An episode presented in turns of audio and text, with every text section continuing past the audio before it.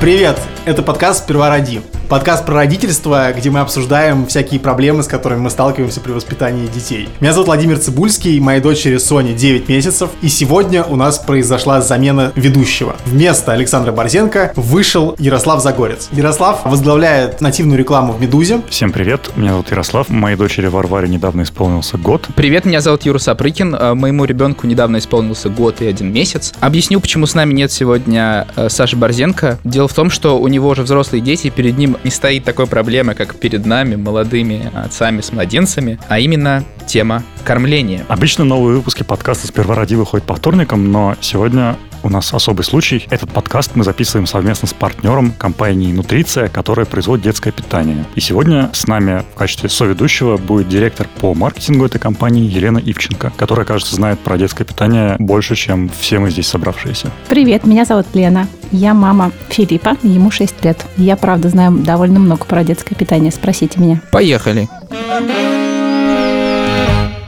Парни, не знаю, как у вас, а вот у меня, когда я привез жену и ребенка из роддома, и мы остались втроем без всяких тетенек, которые работали в роддоме, и которые могли подсказать или помочь чем-то с кормлением с ребенком, я в какой-то момент понял, что я проигрываю своей жене, как бы я ни старался ей помогать или пытаться быть вовлеченным в процесс работы с ребенком, не знаю, воспитания ребенка, ухода за ним, потому что в какой-то момент ребенку хочется есть. Я ему ничего не могу дать, потому что он очень маленький. У вас не было такой проблемы, что вы чувствовали свою какую-то изоляцию в этот момент? Я вот до сих пор это чувствую, потому что Лева до сих пор на грудном вскармливании, и это постоянное ощущение как бы без э, исходности, что ты не можешь дать ему то, что может дать мама, когда там вдвоем где-то гуляете, вот он едет в коляске и разворачивается, и бывает, что пытается залезть на тебя, и ты пытаешься его успокоить, купить какую-нибудь еду, там, какой-нибудь круассан, дать ему что-нибудь вместо грудного молока. Да, да, да, у меня э, проблемы с круассанами пока отсутствуют. У меня такого, мне кажется, особенно не было, потому что для меня это было очевидным, что иногда ребенку нужна грудь, особенно когда он супер маленький после роддома, поэтому я себя прям так не чувствовал плохо из-за того, что я ничего не могу дать, потому что, в принципе, я по дефолту не могу ничего дать. А, может быть, сейчас это будет как-то по-другому на меня воздействовать, потому что сейчас уже можно кормить Соню не только грудью, но вообще тогда у меня такого не было. Я в какой-то момент поймался на мысли, что мой ребенок, э, Варвара, она четко определяет, хоть она еще совсем маленькая, там она плохо ориентируется в пространстве, но она четко определяет, мама ее взяла на руки или папа. И когда она поняла, что бесполезно у меня искать что-то,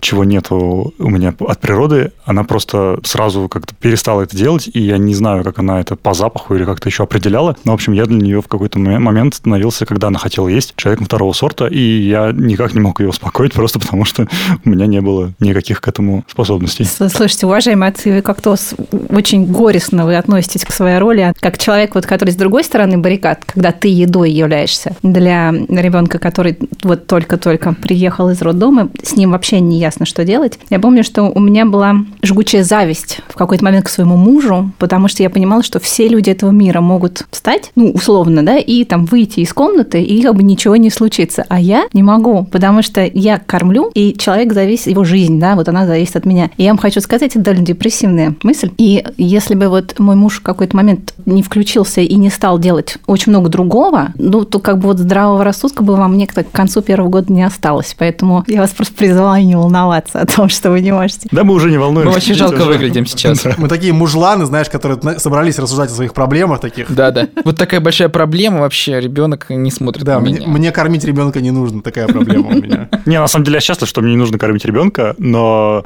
иногда это иррациональное, что типа, блин, ну я же могу все, а почему я не могу это?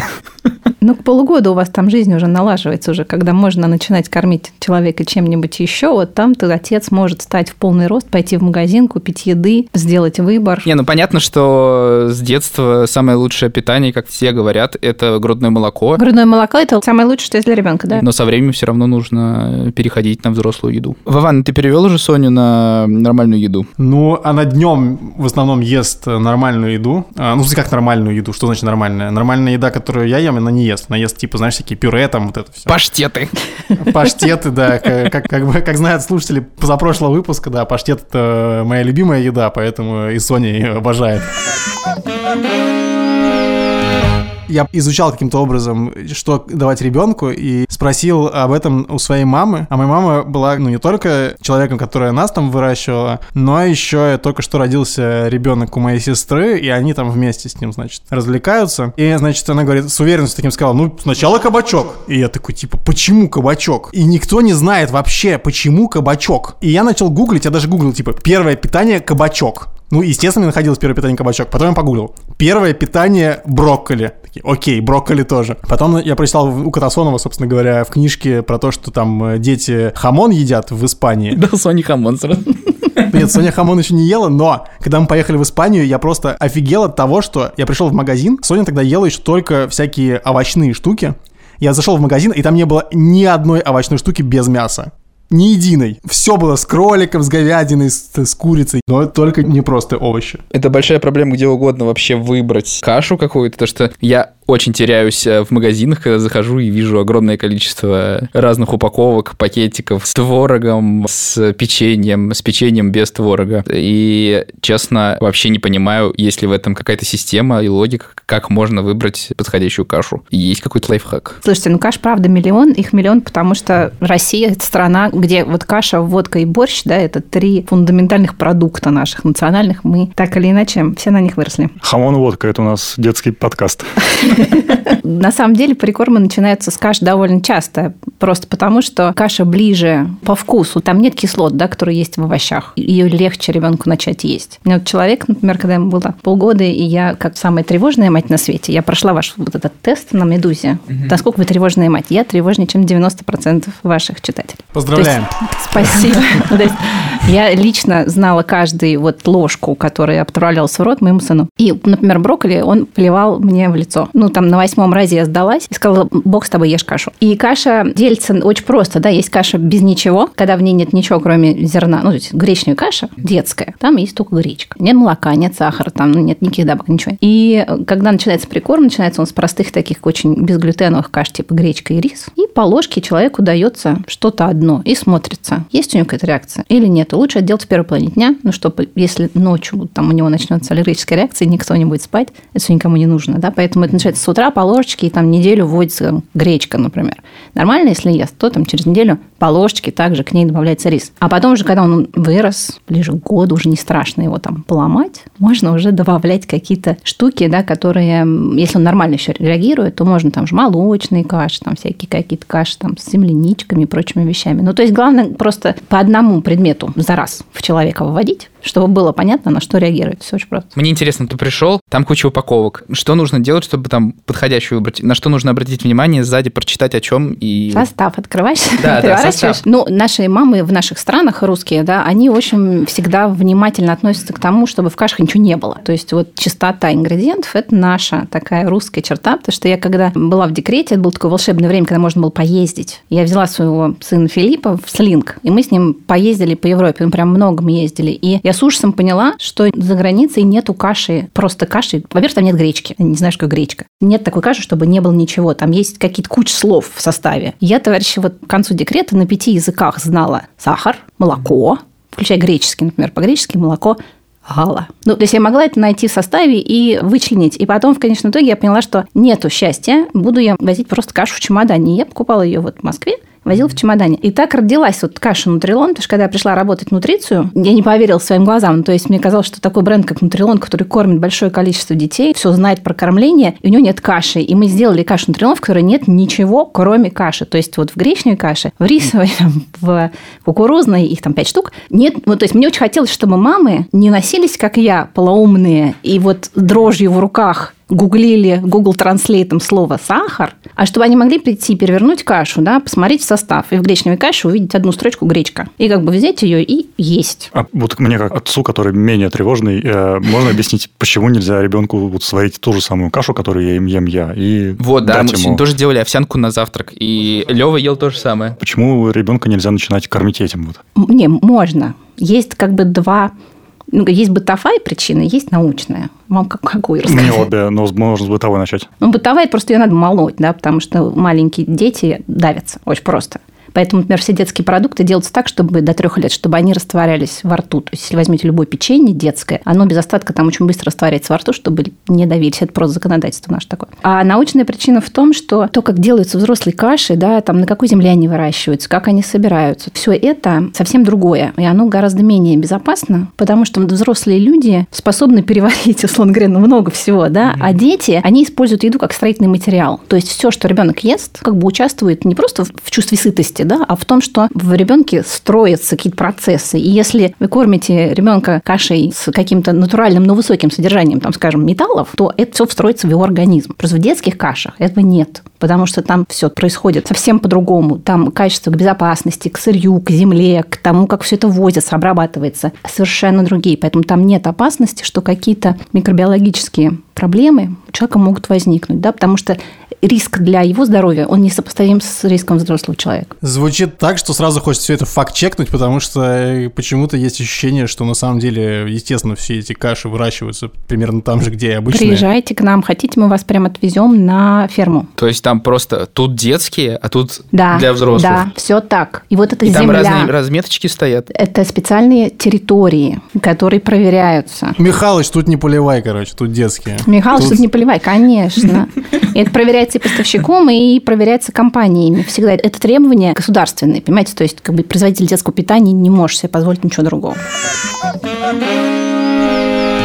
Но все про каши, да про каши на самом-то деле можно не только каши давать сначала. Вот у меня, например, это был, по-моему, то ли пастернак, то ли белая морковь, не помню, как это называлось. И Соня, кстати говоря, довольно-таки с пониманием отнеслась к первому кормлению. Ты даешь ей первую ложку, она дико кривит лицо, а после этого уже такая, типа, «М, ну ладно, вроде ничего. Такая, угу, угу, угу. Ну ладно, и вот такая деловито ест, это сейчас. А тогда она была вся в этом пюре, и первые разы я несколько раз даже раздевался, так просто снимал с себя футболку, чтобы просто самому не замазываться, потому что она сидела на мне, и я ее кормил. Вот, Юра, а у тебя что там было по первому разу? Я помню, что мы с Верой пошли первый раз там в 6 месяцев, когда Леви было, мы пошли в магазин, купили баночку с брокколи, тоже дали попробовать, и у Лёвы было лицо, как будто он съел э, пол лимона, очень смешное. И потом мы стали пробовать разные... Сначала был брокколи первое, а я просто терпеть не могу брокколи. Ты ненавидишь брокколи. Как ты Это- считаешь, это логи- Нет, просто- логичный поступок? Нет, это нелогично. Вера решила взять брокколи, потому что, ну, какая-то тоже, видимо, внутренняя логика сработала, что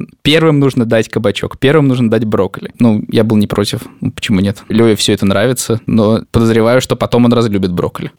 Мы как сварили яйца на завтрак, дали попробовать Леве белок, и тут я понял, что тесты не всегда хорошо заканчиваются, то есть он покраснел резко. Видно, что стало постепенно ухудшаться состояние. Я быстро побежал в магазин и успел купить лекарства, вернуться, дать его Леве. И э, это как бы единственный продукт сейчас, на который у Левы есть аллергия. Остальное мы давали примерно все. Юр, ты же говорил, что вы узнали, что у него аллергия на белок, когда он засунул э, руку в яйца, которые стояли на столе. На самом деле было два случая. Первый раз он засунул руку в белок. Мы не поняли, что это из-за этого. Потом дали попробовать еще. То есть мы настолько плохие родители. Ярослав, а у тебя как? Я недавно узнал, что первый вообще продукт, отличный от молока, который попробовала моя дочь, это был арбуз. Ого. Мои родители были в гостях у нас дома, и они решили, значит, что это хорошая идея дать ребенку попробовать арбуз. Но, кажется, я единственный здесь, кто последовал заветам бабушек, и первое, что ребенок начал есть, это было кабачковое пюре. Yes.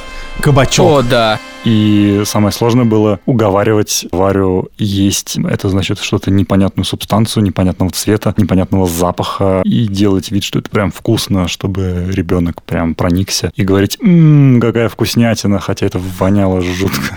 Нет, я хотела спросить, а вы делали вот как-то визуальную рекламу ребенку? Потому что ребенки, они читают выражение лица. То есть, если это продукт, который ему удается, ну, мама не любит, то это как бы мама должна это скрывать визуально. То есть, я помню, что я своему сыну, давая ложку прикорма, говорила, «М, боже, как вкусно, боже, боже, боже. И прям вот с счастьем на лице. Вы так делаете? По первости мы делали, может быть, э, моя жена делает это и сейчас, когда я не вижу, но я чувствовал себя дико Ну, тупо, потому что я ре- перед человеком сижу и говорю, «М, какая вкуснятина, похлопываю себя, как в мультике по животу, и мне кажется, она вообще не понимает, что происходит, почему этот человек, от которого не пахнет молоком, пытается, значит, какие-то театры мимики и жесты здесь разыгрывать. Не знаю, мне, она она как-то сразу сидела с нами, когда мы завтракали, обедали, ужинали, или даже просто лежала в коконе на кухне, когда мы ели что-то. И, как сказал нам педиатр, это очень полезно, потому что ребенок сразу проникается каким-то пищевым интересом. Да, концепция еды такая становится понятна просто. Да. Я вот разыгрываю театр только когда я верю в то, что я говорю. Например, мне очень нравится слива, которую ест э, Соня, пюре из сливы. Я сам ем это пюре, поэтому знаю. Поэтому я говорю, о, вкусно, о, классно, я бы сам съел. Потому что это чистая правда.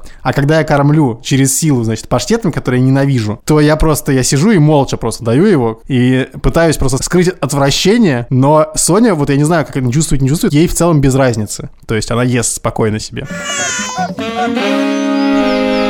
В один из первых дней, когда Варвара начала переходить на более-менее человеческую еду, мы с женой начали вводить кашу. Кстати, это была реально вкусная каша, и до сих пор я с удовольствием, когда пробую, горячая ли она, или как вообще, нормально, не испортилась, я прям могу так хорошо попробовать, такую большую ложку беру. И в первые разы, когда я остался один, Насте, моей жене, нужно было куда-то уйти, и я Варвару кормил этой кашей, я понял, что я прям хочу, чтобы она съела у меня больше, чем она съела вчера у Насти. Она пока не могла съесть целую тарелку этой каши, потому что она только-только переходила, ей нужно было как-то адаптироваться, она ела понемногу. И я понял, что вот у меня прям соцсоревнование, что я должен покормить ее этой кашей, чтобы она съела больше, чтобы жена пришла, и я сказал, вот смотри, она съела целую миску. Ярик, господи, ну сам бы доел просто, и все, и сказал. Но это было это не спортивно, это, это было бы неправдой. И я на какой-то момент поймался на мысли, что я впихиваю эту кашу в человека, который уже как бы не хочет ее есть.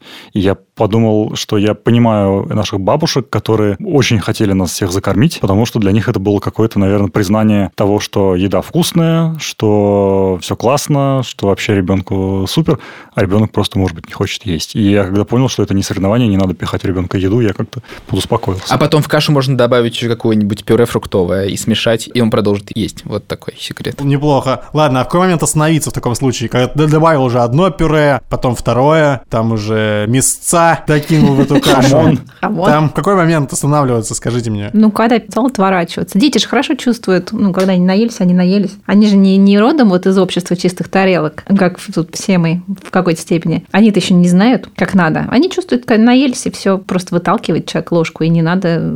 Я пыталась, вот у меня еда, это такой был момент важный контроля, потому что я хорошая мама, вот он поел, я такая молодец. А Филя, он э, есть не любит, как и я. Ну, то есть вот я есть не люблю. Сможем он не есть. Вообще в жизни ела. И он такой же. И поэтому, как говорить еще не мог, ну, там, ему 9 месяцев, я вот, вот у меня две ложки разные, я его кормлю, а он прям плюется, выталкивает ложку, и я чувствую, что вот, вот все это было зря, понимаете, 9 месяцев, я вот беременность, потом роды, потом то все это было зря, потому что я не справляюсь, я вот не могу человеку ложку дать. И потом я пошла читать и спрашивать специалистов, и мне сказали, что, женщина, уймитесь, человек наелся, не надо заставлять, ну, и они знают, они умней гораздо в этом смысле, чем мы. А вот я сказал, что добавляю в кашу немного сладкого пюре. Молодец, добавляй. И так можно? Конечно. Отлично, конечно. все. Но если нет, у тебя нет аллергии у человека на отдельно пюре и на отдельно кашу, ты Мгм. знаешь, то как бы уже вместе их, пожалуйста. Законное читерство. Ну, то есть Да-да-да. в кашу, которая выращена на определенной земле. Да, поцелован каждый из Хорошо, злак. если я добавлю абрикосовый пюре, ничего страшного не будет. Ну, Отлично. это просто абрикосовое пюре тоже выращено на Оно определенных... точно так же выращено, конечно. На альпийских лугах. В Полнолуние собрано. Очень хорошее. И ему пели колыбельные, да. А нет идеи, что когда ребенок не ест вот эти вот баночные пюре или какую-то кашу специальную, что прям надо доставать блендер и делать все самому? Ну, как бы тут степень вашей тревожности, да, вот у меня высокая, я и блендером тоже баловалась. Я просто устала в какой-то момент это делать, потому что это сначала, представляешь, все вот это запароварить, потом заблендить. Я не представляю, для меня это просто Вот, ну это рехнуться же можно, да. конечно, поэтому как бы банка – это удобно, и это точно не страшно скажем так, вот детское питание это не страшно, там очень трудно сделать что-то, что нанесет ребенку вред. Если вы кормите банками, не мучайтесь Не совестью. мучайтесь совестью. Ну, у нас есть, мы изучали русскую маму, и, в принципе, подход русский к материнству, но у нас он такой очень тревожный в целом, да, то есть у нас русские мамы, они вот хотят, чтобы все при все было свежее и натуральное, и вот своими руками приготовленное. И очень трудно да, людям привыкать к тому, что, в принципе, есть какая-то готовая еда, которую не надо. А вы не изучали русского папу? Нет, не изучали, но феномен как бы отца, который участвует в жизни э, семьи не просто когда он пришел там с работы, потрепал человека по щечке и там пошел смотреть хоккей. Это такой очень уже уходящий, устаревший культурный код, а такой вот, ну, приходящий, новый, да, это отец-партнер, который вот как вы. Ну, как нормальный человек, который берет там и помогает маме, потому что это очень трудно. Это просто адски трудно быть мамой особенно маленького малыша. Наконец-то вы слышите правду в этом подкасте, потому что у меня чисто личный интерес. Вот э, мы договорились, что ребенок должен отталкивать ложку, но Соня не делает так. Соня, наоборот, хватает ложку. Прекрасно. Тебе так повезло. Когда, значит, ты ее кормишь, там к концу банки обычно, ты подносишь ей ложку к рту. Она делает вид, что собирается съесть, наклоняется вперед ртом. В последний момент она резко убирает голову и хватает ложку. Так. Она в спецназе будет работать. Это как бы что показывает? Что ребенок наелся или просто его интерес в ложке? Что он ловкий очень. Это очень нетривиальный, как минимум. Я пытаюсь раскусить, что это означает. Самое главное, что если, допустим, ты оставляешь ей эту ложку и начинаешь дальше ее кормить, то она, в принципе, может один раз съесть еще одну ложку, и следующим разом она выхватывает у тебя вторую ложку, и ты остаешься вообще без ложек, а она с двумя. Ну, человеку любопытно. Ты молодец, все правильно сделал. Это называется по-научному развил в ребенке пищевой интерес. Похвали себя и научи других людей так делать. Отлично. А, спасибо тебе, Соня, за твой пищевой интерес. Однажды я поймался на мысли, что Варя просто ест ложку за ложкой, не делает остановки, и каша, которую обычно уходит полчаса, она съела там минут за 10. И я пытался понять, в чем этот феномен. Оказалось просто, что я смотрел что-то на Ютубе, причем на автоплее, и у меня просто один ролик сменялся другим, чуть ли не какие-то клипы из 90-х. Просто у меня фоном работало. И я понял, что Варя уперлась взглядом в экран и подряд смотрела вместе со мной эти клипы 90-х. И и она не фиксировала момент, что она ест. И я что-то испугался в какой-то момент и просто выключил планшет, просто потому что подумал, что если она не осознает, что она ест, наверное, она и не осознает, что она должна там переваривать и использовать эту еду как строительный материал, и все будет плохо, и я плохой отец, и сейчас вообще придет моя жена, и будет ужас. Жена наругала-то потом, когда пришла? Нет, ну, мы обсудили это, что да, есть такая проблема, и надо просто... Просто мы все время, когда едим сами, мы смотрим что-то, сериалы, там, фильмы или там передачи какие-то, и я понимаю, что это не, неправильно, что мы ребенка приучаем к тому же самому, потому что она видит, что мы делаем так, но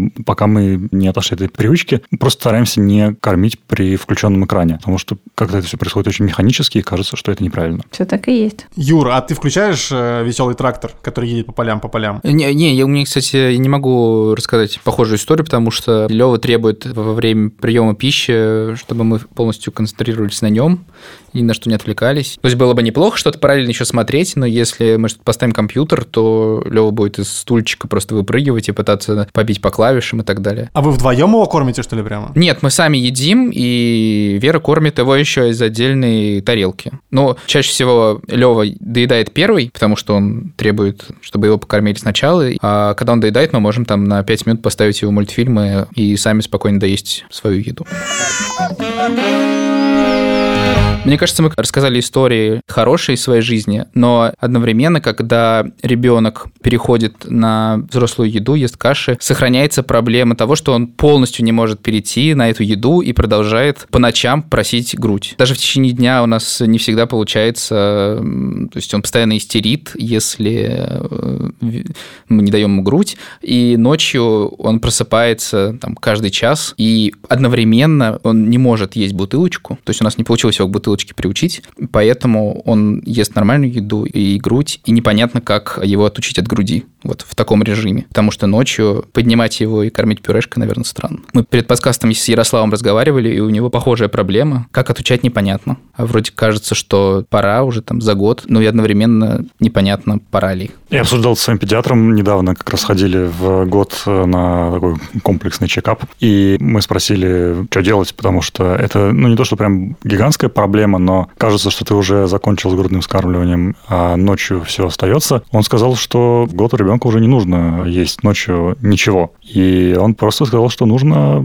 всеми другими способами пытаться уложить Варю спать, на что я, конечно, развел руками, потому что обычно это один способ. Вот, я еще добавлю, что мы пытались укладывать Леву, приходить к нему ночью и его укладывать снова, но все сработало наоборот, то есть он днем стал еще больше просить и не хотел засыпать без мамы. Вот. Ну, то есть мы как бы усугубили только ситуацию, и сейчас вот находимся в таком положении. Вы так на меня смотрите, как вот Мы- сейчас я приду личный и... опыт, нам нужен личный опыт. Я могу вам только свой опыт рассказать. И он у меня до отвращения позитивный. Я сейчас боюсь, что вы меня можете выгнать из студии. Потому что в 11 месяцев ребенка нужно было идти на работу, и было понятно, что ну, он и так не спит, и еще на работу, и еще кормить я не смогу. И просто вот я надела футболку, такой с повыше воротником, посадила его в эрго-рюкзак и качала его на дневной сон без груди часа на два с половиной. Ну, то есть вот он, он не ревел дурниной, но он так горестно хныкал. Было понятно, что жизнь его несчастна. Ну, потому что у меня было через два дня, мне нужно было пойти на работу. И я просто, вот я его два с половиной часа укачивала и пела ему. И после этого он перестал. То есть вот это был последний раз, когда... Вот, да, мне, Что? мне выйти. Вот. И он, то есть вот он от- отревел вот это вот время, он был со мной, там я его всячески э, утешала, но он просто вот это вот как бы прошло у него, и потом я нашла просто детскую смесь, которую я ему давала, просто я купила все, и вот который он выбрал по вкусу. И еще в какой-то момент я спрашивала у специалиста, как это правильно делать, и специалист сказал мне, что нужно заменить просто ему, ну, чтобы ему вкусно было, чтобы он не потерял вот этот вкус. Я, я просто купила все смеси, которые могла, и дала ему все попробовать. И он из бутылочки ел. И он из бутылочки ел, да. И вообще даже не заметил, что что-то И изменилось. за три дня вот у меня молоко прошло, и все. В общем, Юра, это вопрос, когда нам припрет настолько, что Но это трудно. Это всегда трудно. Это надо всегда, чтобы специалист вас сопровождал. Это, ну, это действительно очень-очень тяжело бывает. А Слушайте, а если вот, э, например, папа его будет качать, как вы думаете, нормально? Да, будет помогать. Папа не, не пахнет молоком. Не, я просто думаю, да, что Ну, просто если- нужно очень много выдержки папе, да, то есть этот папа должен осознавать, что он будет не спать несколько ночей. Бывает, мамы уезжают, да. Вы же сказали, что это прошло за один день. Или У как? меня, ну, это вот просто мне так повезло. Ага. Ну, то есть, а вообще, там как бы бывают что- случаи, что мамы уезжают на неделю, да, ну, куда-то. на несколько дней, на да. несколько дней, и, это, и потом, э, ну, наверное, это самый вот последний, да, способ, э, которым вы Наверное, воспользуешься. да. Но это просто на папу, вот тут, когда тут на папу ложится просто большая очень работа, Мгм. потому что всегда непросто, когда плачет твой ребенок. Это невозможно выносить. Ну, маме это еще просто гормонально очень трудно, потому что сразу истерика начинается. А, ну, и папе тоже нелегко. Да Ну, не, я, по- просто- я по- я поэтому спросил, что очевидно, что маме тяжелее выносить, а папе как бы нет. Ну, по крайней мере, Папе мне, мне, мне не очень тяжело, потому что я с детства привык к тому, что Соня может плакать, я могу YouTube смотреть, пока она плачет, ничего страшного. ты кремень просто. Слушайте, ну вы просто отцы, которые участвуете в жизни своих детей. Ну, это потрясающе. И это просто прекрасно, что Всё, вы вообще всё. все это делаете. А вы знаете, что дети от тыквы и морковки желтеют? На самом деле нет. Моя жена пришла с дочкой к районному педиатру для получения талона на молочную кухню. Да, мы пользуемся. Блин, я тоже обожаю. Слава молочной кухне! Главное все это упереть за один раз, потому что дают очень много сразу. В общем, нужно получать талоны ежемесячно, и для этого нужно, к сожалению, приводить ребенка в этот рассадник болезней и доброго отношения. И когда они при- пришли, и районный педиатр посмотрела на Варю и сказала, что-то она у вас желтенькая, вы, наверное, много тыквы и морковки ей даете. А мы действительно даем ей много тыквы и морковки, потому что много тыквы и морковки кладут в э, эти самые коробки молочной кухни. И это замкнутый круг. На самом деле нет, когда мы сказали своему педиатру о том, что нам сказали в районной поликлинике, он нас посмотрел как на идиотов, и, в общем, наверное, был прав. Ладно, а кто больше ест э, еды, которую вы покупаете для Вари, ты или Варя? В смысле, ем ли я ее банки? в лоб, молодец. Варя, потому что баночная еда, она не соленая, она такая не самая приятная. Мы покупаем чисто для себя большие банки яблочного пюре детского питания. Просто и еще, кажется, когда моя жена была беременная, мы, значит, приезжали в супермаркет и выгружали блоками оттуда эти яб- яблочные пюре, просто потому что мы его Мне любим. нравится, что ты в курсе, какая еда на вкус детская. Вот я, например, не пробовал практически никакую еду. Я всегда пробую, когда начинаю кормить, просто чтобы попробовать, не испортилась она или... Но она, она такая невкусная, что сложно понять, что... И она иногда так пахнет, что э, проще всего с какими-нибудь неочевидными продуктами, типа для меня вообще был ф- шоком, что делают такое детское питание, это фрикадельки в банке. Ну, то есть это что-то прям уже готовое какое-то, то есть это не, не пюре никакое, а фрикадельки. Я слышал еще про сосиски. Сосиски в банке. в банке Тоже. детского Ну, питания. их перестали, да, уже выпускать. Но кто-то рассказывал, что они очень вкусные.